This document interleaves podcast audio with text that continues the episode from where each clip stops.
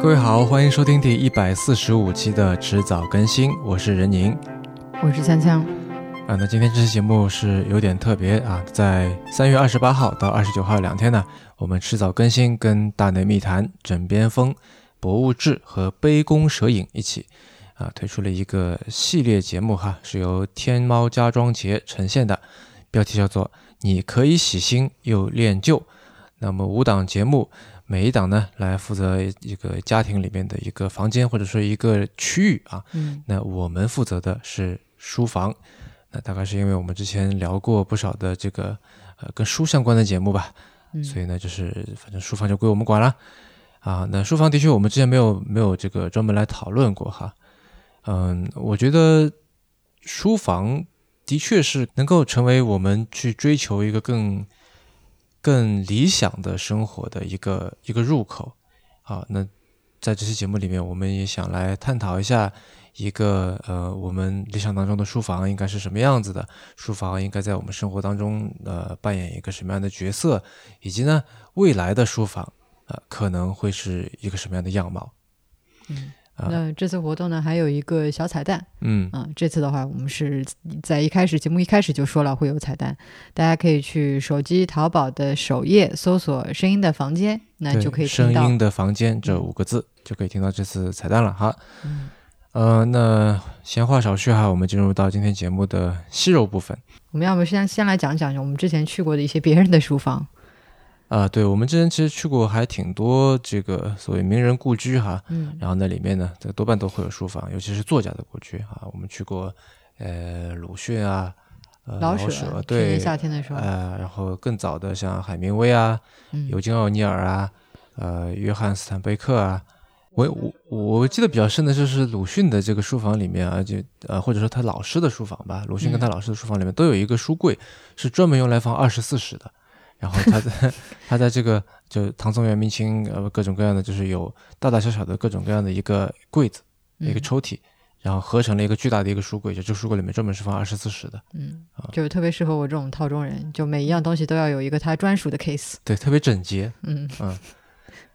嗯，然后另外我印象比较深刻的是老舍的故居，我们去的是青岛的那个骆驼祥子博物馆哈。对，伦敦那个你你因为是现在还是有人住嘛，所以只能在外面看一下，你并不能进去。而且而且那它只是一个一个壳了嘛。对对对，对吧？它这老舍的东西估计也都已经都不在了。嗯，然后他在青岛的那个故居呢，我印象很深的是他在门口摆了很多那种刀枪棍棒，就感觉看 像是一个习武之人的一个一个住所。啊，据说老舍每天早上起来都要这个舞枪弄棒，这个玩一阵子，算是他的这个早早早锻炼吧。嗯，啊，因为他是他是满人嘛，他是旗人，呃，可能有这样的这个尚武的遗风啊，还存在。虽然他是一个作家，嗯，其他我印象比较深的还有像那个 Eugene O'Neill，他的书房有有一个主题是航海啊，他的这个书桌上面放着一个帆船的模型，嗯，然后整个。这个据说是也比较像是一个船舱的样子，嗯，另外就是放了很多的面具啊，他的那个故居还有个名字叫做 Tao House，就是这个就是那个道啊，对，道家的道，对对对，嗯，他好像对这方面的这个文化比较痴迷，然后他收集了很多世界各地的各种各样面具，从日本那种能具面具啊，到非洲那种这个呃乌木族的那种土著的面具，各种各样都有。啊，他好像对这种呃比较比较感兴趣吧。其实你讲到这种，就是作家他收集的这个东西，让我想起那个海明威他的故居。嗯，你说这个航海什么的，这这也是海明威的其实一个非常大的爱好嘛。他喜欢垂钓，然后喜欢航行。我们都知道他是打猎啊什么的。对对对对，一个一个非常硬汉的这么一个形象。嗯，所以我们当时去那个海明威的故居啊，哦，海明威跟老舍一样，因为他在很多地方都居住过，所以其实。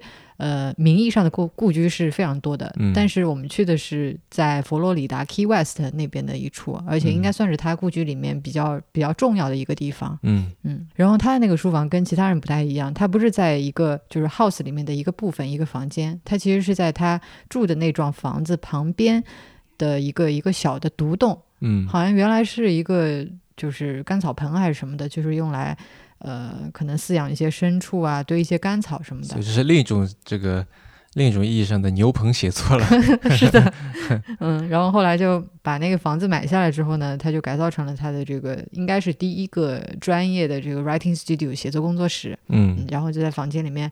现在你去看的话，应该会有很多像这个路的标本啊，然后跟嗯航行相关的一些摆件啊什么的，就所以你可以很明显的看出这个海明威的个人喜好。嗯，当然我不是很确定这是他当年留下来的这个老物件呢，还是就是现在博物馆的工作人员为了让你更好的了解海明威，然后后来添上去的。嗯嗯，但有一个东西是可以确定，肯定是当年留下来的，那就是他的那个六指猫 啊。对啊，他那个他的猫有一个特别的地方，就是也好像也不是每一只都这样，但是就是有很多只是它有六个脚趾的。嗯，但是我怀疑这这应该是一个显性基因，因为我记得上次我们去看有很多很多的猫，很多猫都是有六个脚趾的。对，就是当初的这些猫一代一代繁衍下来啊，迭代下来的这个产物。对，所以你可以去看，就是名人故居，它不是都拉线，就是 off limits 嘛，你不能进去。嗯。但是只有这些猫是非常嚣张的，在那边就走来走去，就跳到他的那个床上啊，或者是跳到他的这个桌子上面。因为我们知道海明威他之前不是传说啊，是这个站立式办公的嘛。嗯嗯。对他那里，嗯，就海明威是一个非常自律的人啊，他每天就写半天，从早上起来很早起来。然后起到中午，然后下午就出去玩儿，这样，呃，然后在这个半天当中呢，为了据说是为了要保持行文的简洁，嗯，所以呢，他就有点像让自己处于一个紧张的状态，所以他是站着写的，嗯。啊，我觉得我们以后可以这个效仿一下他，我们可以站立式录音，对吧？倒也是哈，因为以前就是我好像听到过一个建议。呃，就是说，如果你平时是一个表达欲不是特别旺盛的人，或者是有的时候是出于紧张啊什么的，或者是困倦，然后你录音的时候不在状态，他说你可以试着站起来。嗯嗯嗯，你现在说起他那个海明威那个小木屋啊，我就想到当时我们去的时候，然后我就在幻想着他在他那个其实也是你管它叫一个 cabin 吧，对吧？对，一个小木屋里面，然后呃，海明威每天早上起来就对着这个窗。啊，他那么一个强壮健硕的人，嗯。啊，然后拿着一支小铅笔在那里，这个站站在那里写作，这样一声不吭的，啊，有的时候可能还会在嘴里嘟囔几句，我就脑子里面有这样的这个画面感就出现了，嗯。嗯，所以书房其实是一个，嗯，在我看来哈，是一个非常隐私的地方，嗯。嗯，就是它会承载很多一个，就体现一个主人他的个性，嗯。嗯，我听到过一种说法，我忘记在哪里看到了。就他说，嗯，书房有点像是一个，就是你让别人看你的书架，就有点像是让别人在看你的脑子。嗯，你都把这些你的知识构成啊，你的这个一些想法的来源啊，都交给对方了。客人来了，一般就如果关系一般的客人，那可能就是一起吃个饭，在餐厅，或者说呃，这个坐坐下来聊一聊，喝喝茶什么，就在客厅。然后你会邀请他去书房的，多半是，呃，可能是非常非常亲密的这个朋友，嗯，你才会这个发起这样的邀请，对吧？嗯嗯，这就是说，因为很多我们家里啊，这虽然说这些作家的书房，第一有很多藏书，第二它的功能其实是比较明确的啊，就是用来他用来写作、用来办公的。但是呢，我们大多数普通人，第一家里也没有那么多书要专门设一个房间，嗯，第二呢，我们也这个。我们的工作可能跟书啊，或者说跟书写、跟写作没有那么密切的相关。对，大多数的人他并不会把工作带回家去做嘛。嗯，对于很多人来说，家更多的是一个放松、一个休闲，对吧？一个娱乐、一个一个恢复的这么一个地方。对，但是那最近这段时间，我估计很多人都是在家办公了哈。嗯，我觉得书房当然一部分它是。用来办公的哈，就比如说，如果你要在家工作的话，可能第一个想到的这个场景啊，一个一个地点就是书房，对，就是书房。但是我觉得，嗯，如果我们把视线稍微拉远一点，我觉得它不仅仅是一个放书的地方，或者是个工作的地方，它还跟很多东西有关。比方说呢，就是有点像是怎么说呢？像高晓松说的那个这个眼前的苟且，就书房是。把你从这些东西里面解放出来的一个一个工具，它跟你的兴趣相关，跟你的热情相关。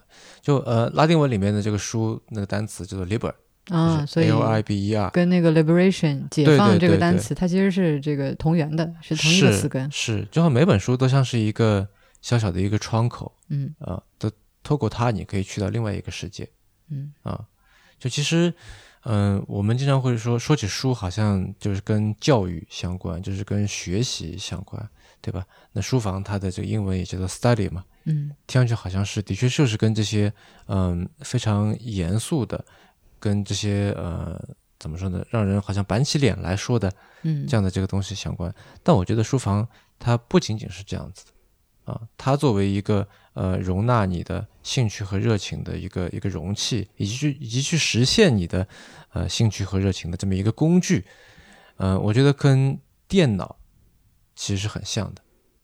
具体怎么说呢？嗯，汪明安，我们之前在节目里面说过他的一本书啊，嗯叫做《论家用电器》，那它里面就说到了这个电脑。嗯，我来读一读吧，这个。嗯，他说的是电脑，不是书房。嗯，呃，他是这么说的：电脑的功能如此之多，人们难以确定电脑的主要用途。这样，每个人有每个人的电脑，人们或许拥有相同品牌和相同型号的电脑，但是人们的电脑行为却截然不同。每个人赋予电脑不同的意义，仿佛他们拥有的不是同一种机器，不是同一种对象物。他们使用电脑的差异，就如同使用冰箱和洗衣机的差异一样大。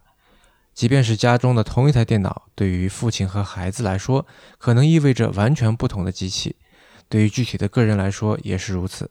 他们一会儿将电脑当银行来使用，一会儿将电脑当游戏机来使用，一会儿通过电脑把自己变成一个棋手，一会儿通过电脑将自己当成算命先生。电脑的语义和功能有一种爆炸性的、无休止的扩散。嗯，听上去确实跟书房还蛮像的。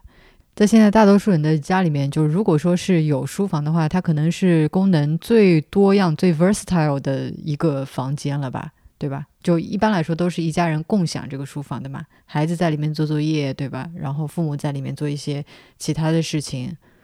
对，就是像刚才万明安说的，我觉得它还存在一种就是呃家庭成员之间嗯呃互相在怎么说呢，在精神上面加强绑定的这么一个一个一个有这么一个功能吧，啊，就是呃我们可以一起来学习，一起来扩展认知，在讨论某一本书，来一起看看电影，嗯、在书房里面建立的这种嗯、这种回忆，这种共同的羁绊，我觉得某种程度上就好像说大家一起来吃饭。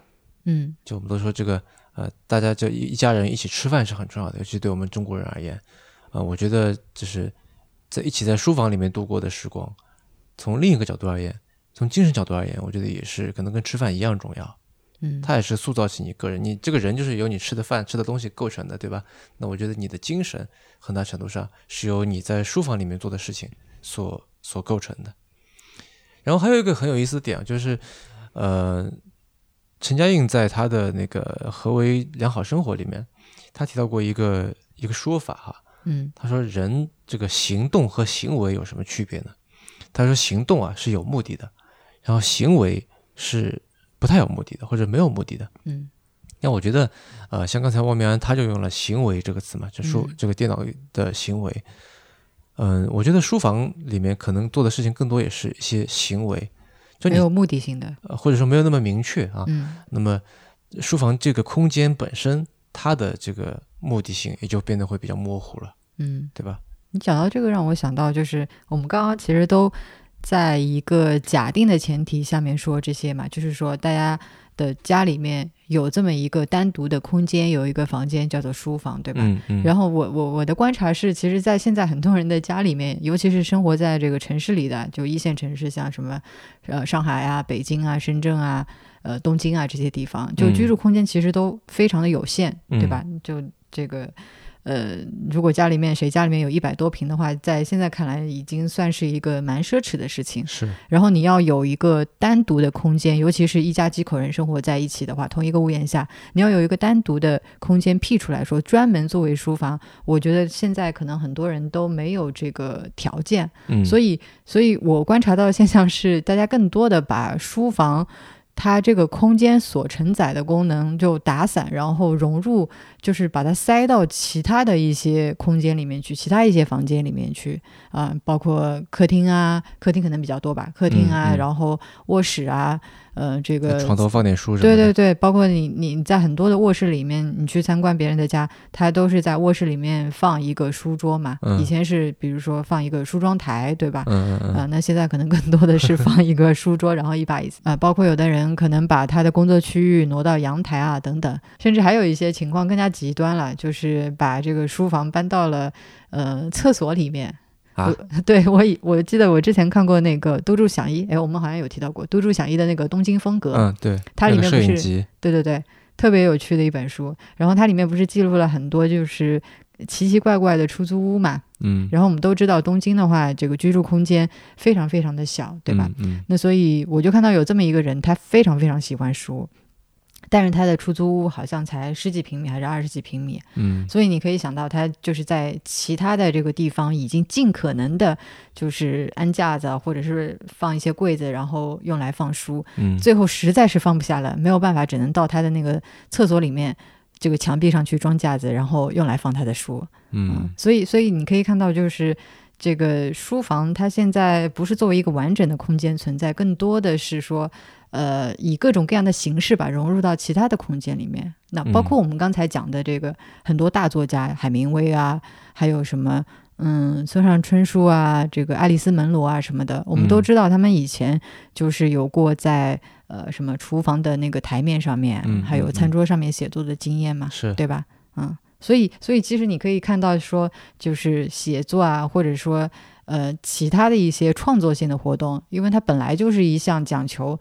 就是打破各种限制，然后呃去除就抛掉各种条条框框的这么一项活动。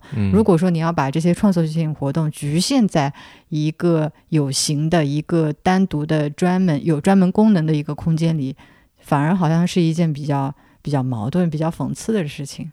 嗯，你你这些话倒让我想到了这所谓的多样性，对吧？就是呃，写作我们当然追求多样性，那么。啊，是不是说写作场景的多样性或者空间的多样性，也会反过来来刺激写作本身的多样性？对，嗯，然后这个你刚才说这个书房被打散啊，嗯，当我想到了最近可能比较火的一个词吧，也不叫火，叫什么呢？就是通识教育。嗯嗯，就现在比较强调嘛。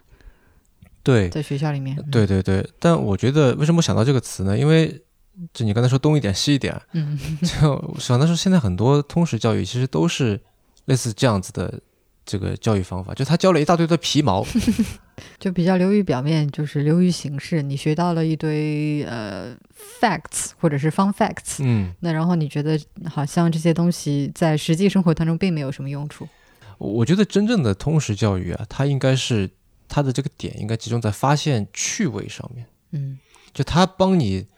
打开的是一个看待世界的一个角度，啊，就是说，除原来除了文学这个呃这种记录世记录世界的方式之外，哎，你还可以从数字的角度这样去看待这个一一些事物或者一些现象，嗯，对吧？所以在这个基础上面，我觉得更加应该去呃教的不是统计学是什么，而是统计学为什么会这样，嗯。更多的不是一个 what，而是一个 why 的问题。对对对，我觉得这个是应该是一个通识教育的一个一个一个更好的一个角度。那这样一方面可以拓展你的知识面，二方面我觉得从更深层的层次的角度来讲，是一个能够培养一个人对于多样性的尊重。我觉得这个才是通识教育。呃，可能最重要的目的之一。嗯，你要这么说的话，这个在一个家庭空间里面，可能书房是最具有多样性的一个空间。是，嗯，包括说，你既然讲到通识教育的话，可能在家庭里面最呃发生的最频繁，也是最适合用来做通识教育的地方，可能就是书房了。那或者说，如果你没有书房的话，就是用来承载书房功能的这个去中心化的书房。对，嗯嗯。对啊，就是以前不是那些，尤其西方哈，嗯，就不是会有家里会有所谓的好奇柜嘛？对，就因为我们刚才就更多的是把这个 focus 放在书本上面，嗯，但其实用来承载好奇心、用来发现趣味的东西，不光光是书本啦，嗯，还有其他很多的东西，比如说你自己喜欢的收藏的一些小物件，对吧？嗯，那在以前这个西方的话，是这个。就主要是表现在这个好奇柜上面。我们知道好奇柜其实也算是现在意义上的这个博物馆的前身嘛。对，所谓的博物学，对吧？那时候现在已经没有这种这个这么一个职业了。像达尔文他就是个博物学家。那现在我们这个时代已经没有博物学家了。嗯。所以啊，就是当时他们那个好奇柜里面收藏的东西，也主要是跟这个自然科学、跟博物学比较相关的，像一些比较罕见的动物的标本啊，然后矿石啊，对对对对，啊，还有可能一些植物标本啊等等，或者说跟人类学相关的哈，一些土著的一些一些艺术品啊，或者什么的，呃，某种程度上跟我们中国的博古架有点像，嗯，但我觉得博古架更多的是一种一种展示。就它是整体的，就用我们现在的话说是软装的一部分 这种感觉，啊，但是好奇柜它可能更多承载的是一个一个知识性的一个东西。嗯，我其实从小就其实特别希望有这么一个好奇柜，或者这么一个柜子吧，啊，里面来，我相信很多这个。小孩儿可能都会有这样，自己有个小盒子啊，或者什么的来搜集、来来存放自己搜集的那些稀奇古怪的东西。对我们家其实现在就有啊，但是它顶多只能成为 corner of curiosities。对，就好奇角，放一些我们从这个各道各处捡来的什么小垃圾、小石头、垃圾、小石头呀，什么一些可能果实啊。嗯，在很多人看来就是垃圾，那就是一个垃圾角。好吧。嗯。关于这个发现趣味啊，我觉得你可以跟听众来分享一下你这个独特的放书方式，或者可以说你这个存在的一套放书的逻辑吗？啊，这倒也也没有一个独特的一个方式了。就其实，因为我们现在家里的书说多不多，说少也不少。嗯，那么我觉得在在以前哈，我还想的是我要把书给分门别类的来放。嗯。就是比方说传记归一类，嗯啊，或者说把小说归到一类，或者说比方说关于吃的、关于美食的啊，专门分到一类，类似这种来分法，嗯嗯，但是后来我觉得其实更有趣的分法是全部打散。其实所谓的方法就是毫无章法，乱放。嗯，就是我希望能够达成一种是说，就比方说我现在随便看着这个书架来说哈，就比如一本是评论集。啊，一本是一个人文的，呃，一本一本读物哈，啊，再一本是跟旅游相关的，再是跟书评相关的，然后再是漫画，然后再是一个跟一个展相关的，然后是一本小说，然后是艺术评论，啊，然后是一个一个文艺研究，然后再是小说、散文啊、历史、心理学，然后呃，散文集啊，诸如此类的，就是，所以你的这个毫无章法背后的章法是什么？就是我希望能够把它打散，然后试着去，嗯，借助这些的，嗯，看似没有连接，然后给自己创造灵感。就我们无论是，比方说平时在做节目也好，或者说为了这个，在平时想去寻找一些想法，对吧？像今天看点什么书啊，嗯，就很多时候这个，嗯，如果说你在把书分的特别清楚的这个情况下面，其实我觉得反而。这些发现的乐趣会弱于说你在一堆乱七八糟的书里面，然后找到了一本，哎，我觉得这个很有意思，这种感觉。所以你把你把书乱放，就是这样子夹杂的全部打散的放在一起，更多的是为了，呃，怎么讲，就是让它更好的发挥这个发现趣味的功能。对，或者说更加能够寻找到可能 A 和 B 这两点看似毫不相关之间的一些微弱的联系。嗯，啊，然后这个联系我是觉得说特别有趣的。嗯，所以说我们在前段时间利用了一个周末的时间，把家里的这个书全部都呃腾挪了一下，让他们都换了个地方。比如说原来放在，因为我们现在的感觉，对我们现在有很多的书，其实因为放不下，然后都放在堆在了地上。那平时这个视线就不能触及嘛，嗯，对吧？你你看不到，你很多书买来放在那边，你以为你买了，但但其实你完全想不起来，所以就把这部分平时处在视野之外的书挪到了最显眼的地方，那然后把那些已经处在这个呃就是黄金黄金地段的这个书吧，挪到了一些偏僻的这个角落里面，所以整个全部都换了个地方，是，啊所以就感觉好像自己就凭空的又多出一批新书来。就突然觉得说耳目一新，非常有趣。对，嗯，就我觉得它是不是出现在你的视野里，这件事情是非常重要的。你能不能看到它？嗯，那虽然说换来换去，当然也会带来。昨天就在找一本书，找死活找不到，对吧？就会有，因为本来你可能记得这本书大概在什么位置，现在反正都各种换了，你要去找。但是另外呢，一些你可能之前没有想到的书，哎，出现在你的视野里面了。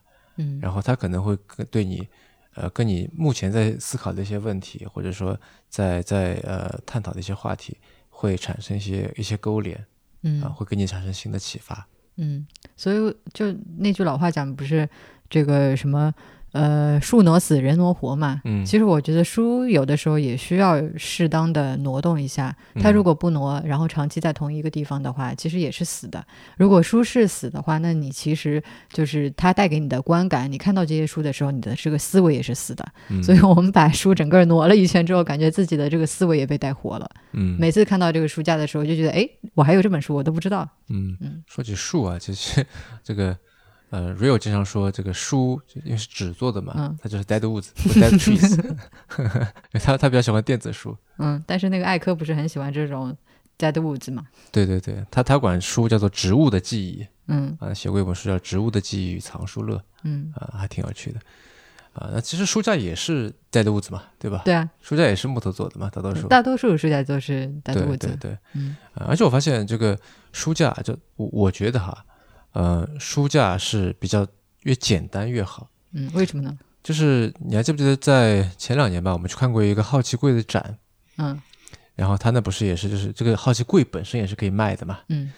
呃，我观察到一个现象就是好奇柜这个柜本身啊，大多数都是比较简洁的。嗯。它可能有一些这个装饰，有一些雕刻，但总之它不会特别的繁复。呃，我对这方面这个几乎一无所知啊，但是我猜。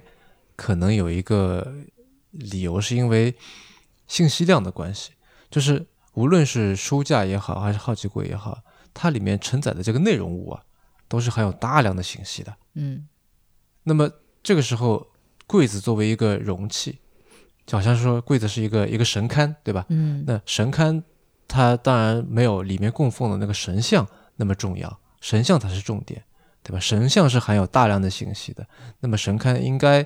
尽量减少一个存在感，它就做好一个一个承托、一个展示这样的这个功能就可以。就不要反客为主这样。哎哎，所以说我自己可能还比较喜欢那种呃比较简简约的，呃或者说颜色尽量素的，嗯啊这样的这个书架，就可能你搞一个大红大绿的书架给我，我我就会不太喜欢啊。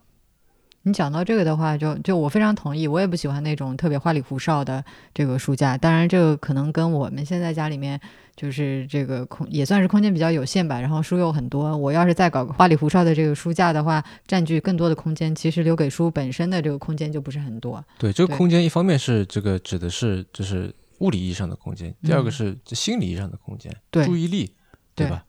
啊，因为这个书其实是个很特殊的东西。嗯，就打个比方说，我我放十个橘子在桌子上，然后我说我要指定你去帮我拿当中呃一某一个橘子，这时候是我是很难跟你来沟通的，对吧？我可以说，哎，倒数从左边数倒数第二个，呃，或者说呃最大的那个，或最上面那个，但是就可能我说这些最的时候还行，但是当我说我想要当中某一个，嗯。我说啊，从上面数下来，然后往往右手的第三个，这这个很难很难说。对，因为它本身包含的信息量比较少。对，但如果有十本书放在书这个桌上，我可以非常清楚的说，我就要那本书。嗯，呃，我就要那本那那那那某某某一本书，我就说一个标题，你就可以完全无误的把它给拿过来。嗯，因为每本书都是有自己的名字的。嗯，这点其实跟这个呃我们家里面绝大多数东西都不太一样。嗯，每本书都有它的名字，每本书都有它包含的大量的这个信息。嗯啊啊，从这个意义上来说，那个呃有有一个算什么推理作家吧，嗯，叫荆棘夏夜，嗯，他老写那种神神怪怪的东西，《孤鹤鸟之下》啊什么的。然后他有一个系列叫《书楼吊堂》，那个吊堂主人啊在里面说，就是他说书就是一种墓碑。嗯，什么是吊堂？吊堂就是那个书店的名字，就书楼吊堂嘛。哦，然后它为什么叫吊呢？吊不就平吊的那个吊嘛？对。啊，他就说每块每每个书都像是每本书都像是一块墓碑一样，它里面装载那些信息啊，就好像是墓碑背后的那个那个人他的灵魂，他的幽灵。然后如果你不去参拜，不去这个呃上扫这个祭奠它，平吊它，对对对，嗯，不去平掉他的话呢，墓碑就是一块石头。就它在自然界眼里，它就是块石头，它会长青苔，它会被风化，对吧？它是没有意义的。嗯，只有凭吊者产生的时候，墓碑才成为墓碑，它才有这样的意义存在。那么书也是一样的，就是书对应的是阅读者，就只有一本书找到最合适它的这个阅读者的时候，啊，它的这个内容才是最有意义的，它才成为了一个，呃，有点像是完成了使命这样的感觉。嗯，所以这样子说来的话，这个书架就好像是一个就理想的书架吧。好的书架就应该像是一个设计规划合理的公墓 让你让你能够更加准确、更快的找到你的先人，你要凭吊的那个人。对他其实那个小说里面写的这个吊堂，就有点像是这种感觉，阴森森的，嗯，然后这挑高很高。呃，然后点着这个，他说非常高级的蜡烛，白蜡烛点在那里，还是白蜡烛。对对对，然后教堂主人是个和尚，所以就是这些这么多含有大量信息的书，被信息量比较少的书架容纳着。就我觉得，嗯，他怎么说呢？就是不同类目的书跟书，或者说我们有的时候会在书房里面放一些物件，对吧？嗯，这些书和物件的这些并列放置，它的确会产生这这些。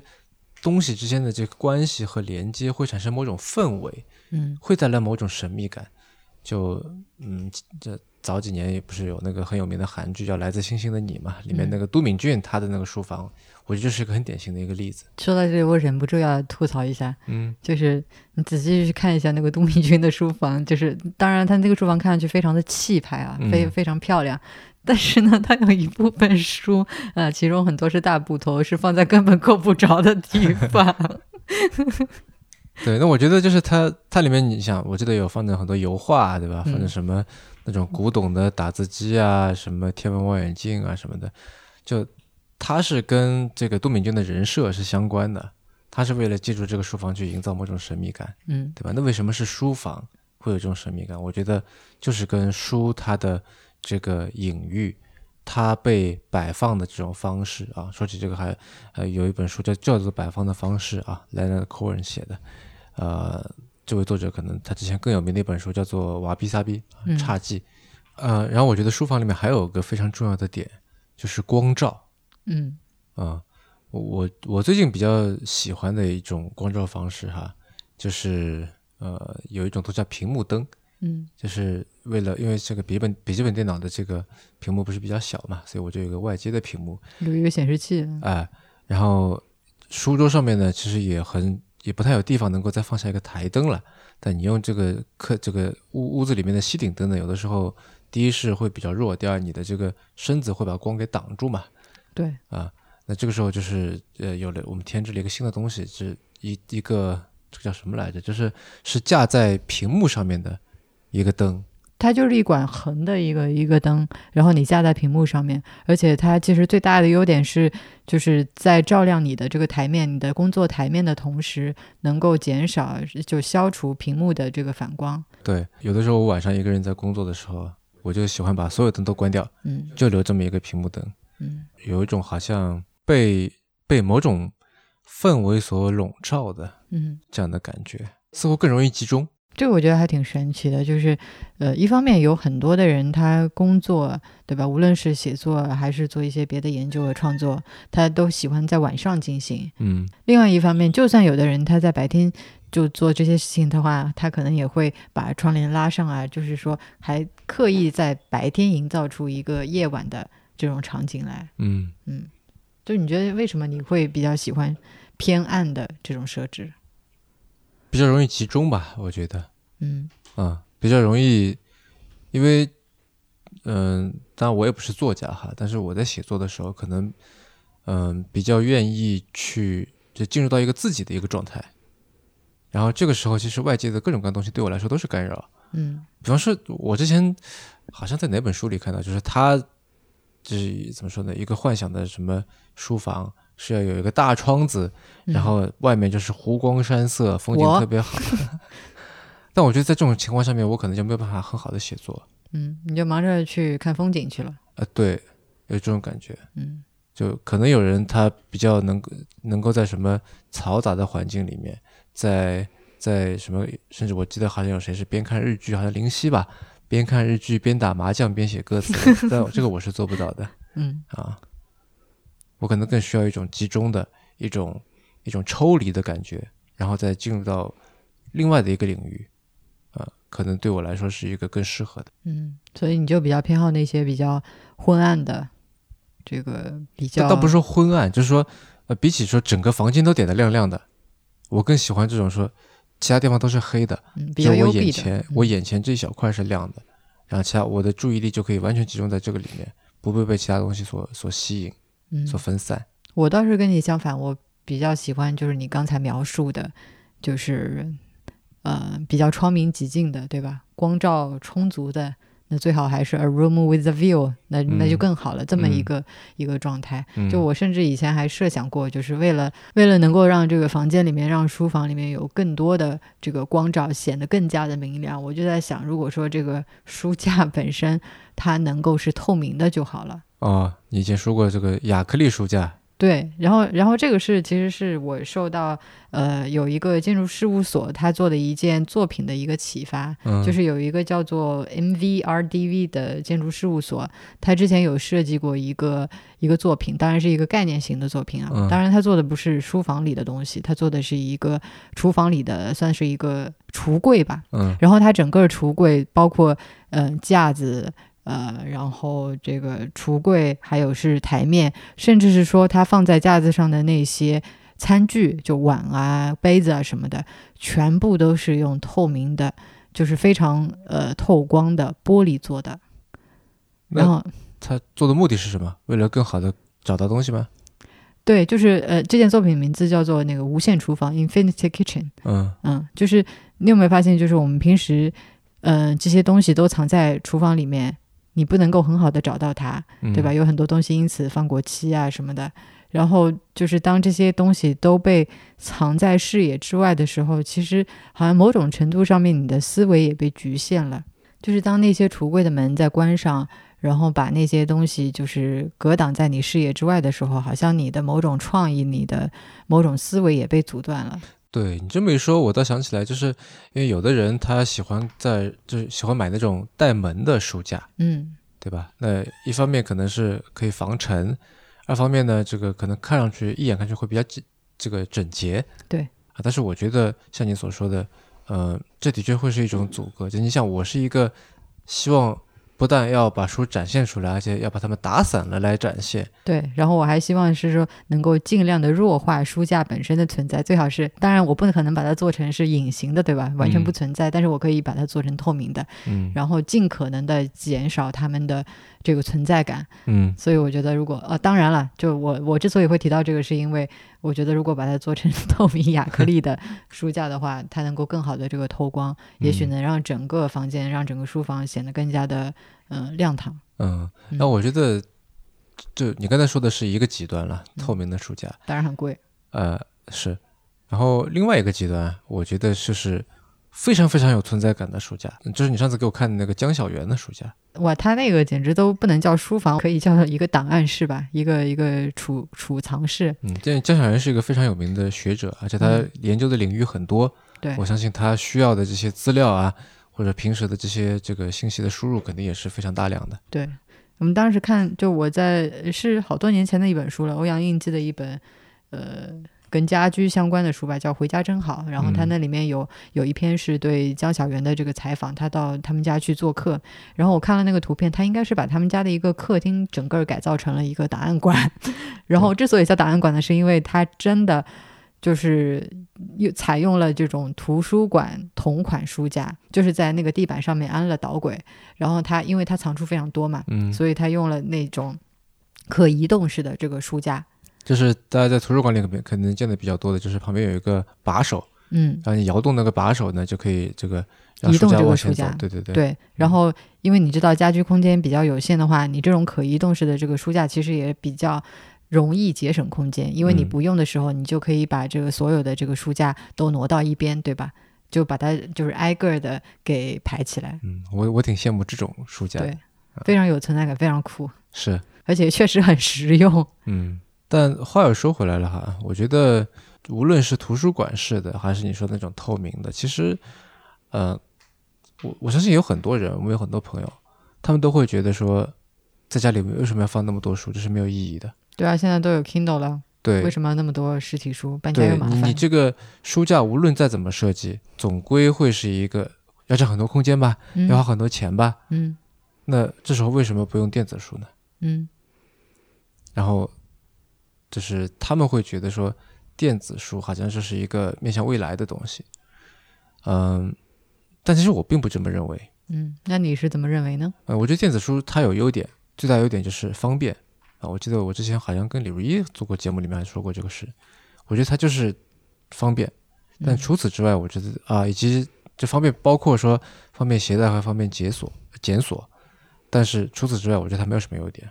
嗯，但是你讲到这个的话，就是呃，让我想到那个 Break Victor 他的那个书架。对，我就想说这个来着。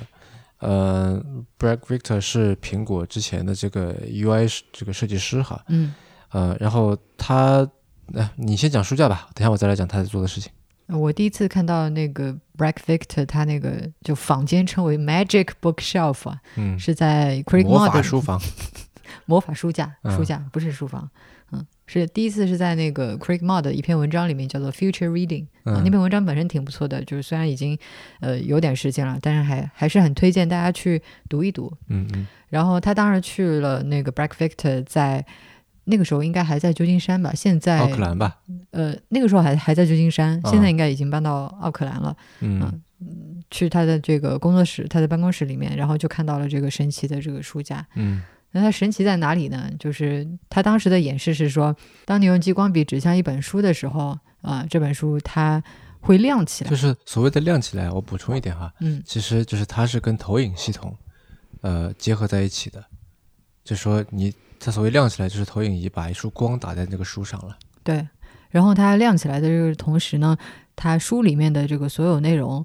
又会被这个投影仪投射到墙面上空白的这个地方，嗯，所以就非常的一目了然，你一看就知道啊，这本书里面的这个主要内容是什么目录啊，然后包括说你如果要细看每一页的内容的话，也都会有。所以它其实是在之前就已经把每一本书的这个内容扫扫描做成电子书放到电脑里面。嗯，其实有点像是一种，就我们如果在电脑里面看一些。图片就你把光标停留在那个上面，它会有一些缩略的简介，嗯，对吧？有点像这种感觉。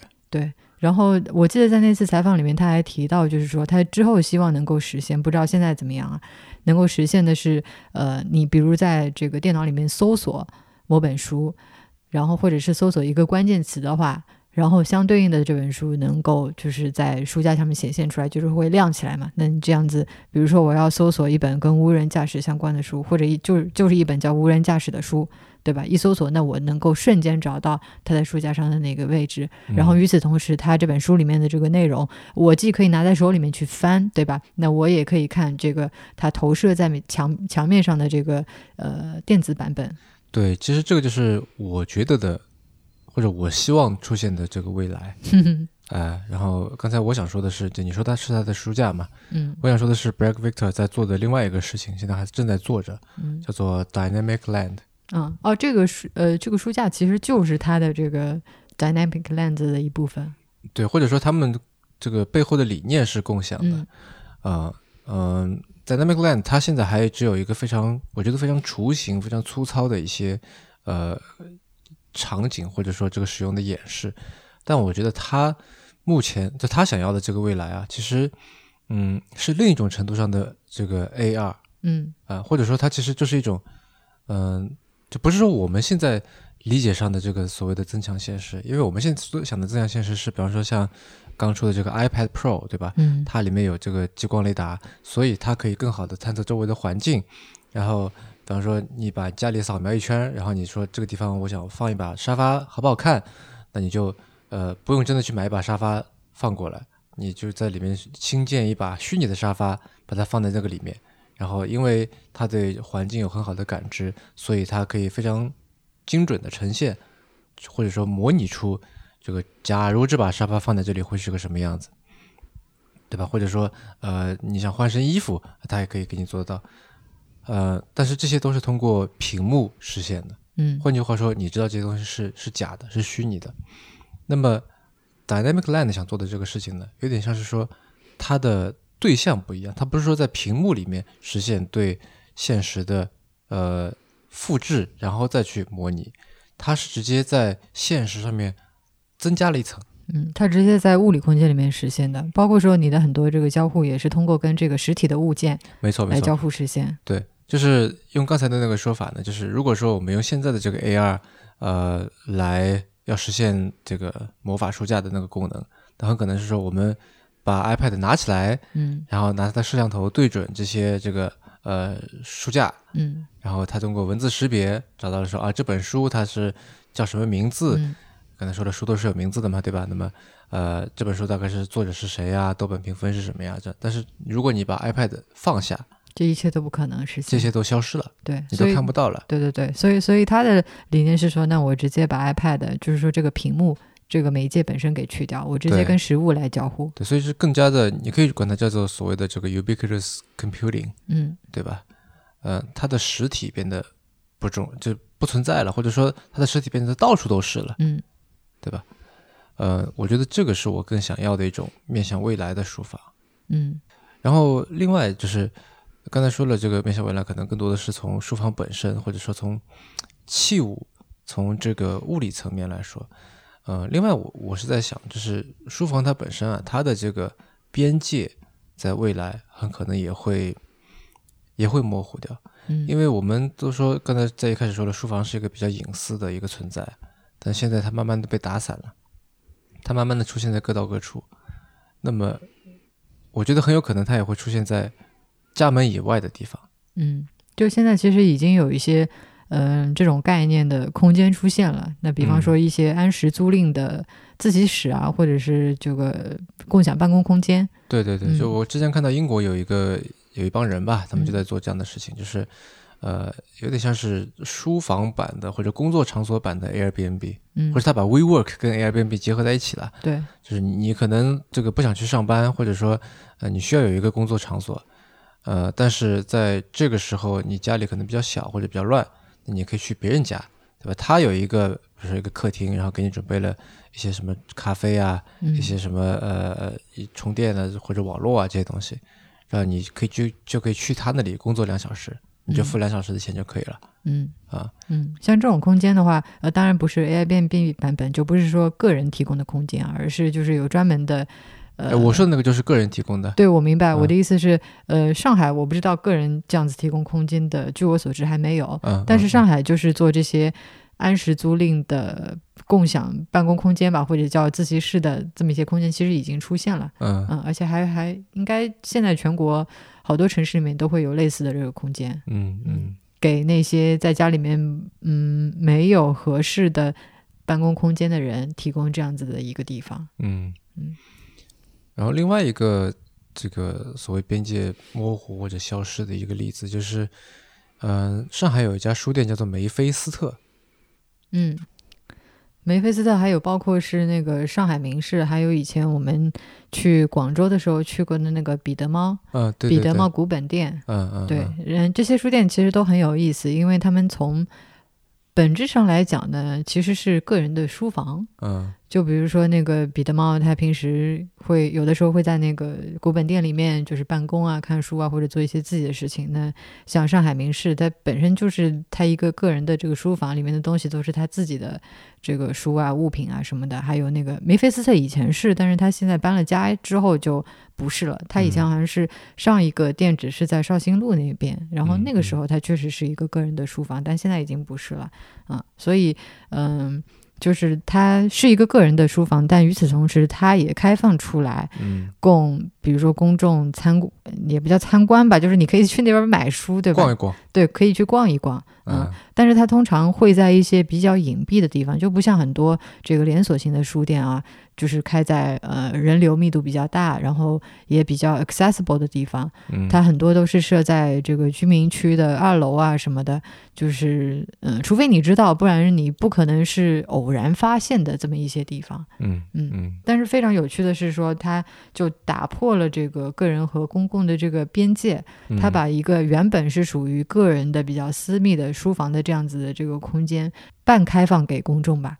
嗯啊，今天今天我们说到了很多条可能正在消失的边界，对吧？个人和公共的边界，呃，虚拟和现实的边界，然后这个呃事务性的工作和这个就个人性的工作之间的这个边界，嗯，对吧？书房作为一个房间本身的一个边界啊，这些好像慢慢都在发生变化，还挺有意思的。嗯嗯，那今天就先说到这里吧。好，那在结束之前，我们再提醒大家一次，嗯，三月二十八号到二十九号这两天呢，呃，我们迟早更新和大内密谈、枕边风、博物志。杯弓蛇影啊，这四家播客一起推出了由天猫家装节呈现的“你可以喜新又恋旧”的系列节目。嗯，那我们负责的是书房。如果大家有什么关于书房的想法，因为我们接下来就要搬家了，很可能啊，也欢迎写邮件来告诉我们，让我们一起来就是探讨一下这个好的设计和美好的生活品质之间的这个关系吧。嗯，以及就是这个喜新和恋旧之间，呃，可能看似矛盾，但是又能够共存的这样的这个话题。嗯，好，大家也别忘记，如果想听这个活动的小彩蛋的话，去手机淘宝首页搜索“声音的房间”，嗯，“声音的房间”这五个字，嗯，就可以了。您刚刚收听的是迟早更新的第一百四十五期，这是一档探讨科技、商业、设计和生活之间混沌关系的播客节目，也是风险基金 Once Ventures 关于热情、趣味和好奇心的音频记录。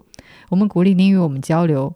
我们的新浪微博 ID 是迟早更新四个字，电子邮箱是 embrace at weareonce.com。那如果你想要访问迟早更新的网站呢，可以在浏览器地址栏里面输入邮箱的后缀啊，在网页导航栏里面就可以找到我们节目的网站链接了。我们为每一期节目都准备了延伸阅读，希望您善加利用。那如果您喜欢我们的节目呢？可以在各大音频平台和泛用型的播客客户端去搜索“迟早更新”进行订阅收听。那如果想要在微信里面有更好的体验，也可以在微信里面搜索“迟早更新播客”这六个字，就可以找到我们跟青芒一起推出的微信小程序了。那如果您喜欢这档节目呢，也欢迎您收听我跟 Real 大胆的播客《提前怀旧》。嗯，我们希望通过迟早更新，能让熟悉的事物变得新鲜，让新鲜的事物变得熟悉。嗯，拜拜，下期见。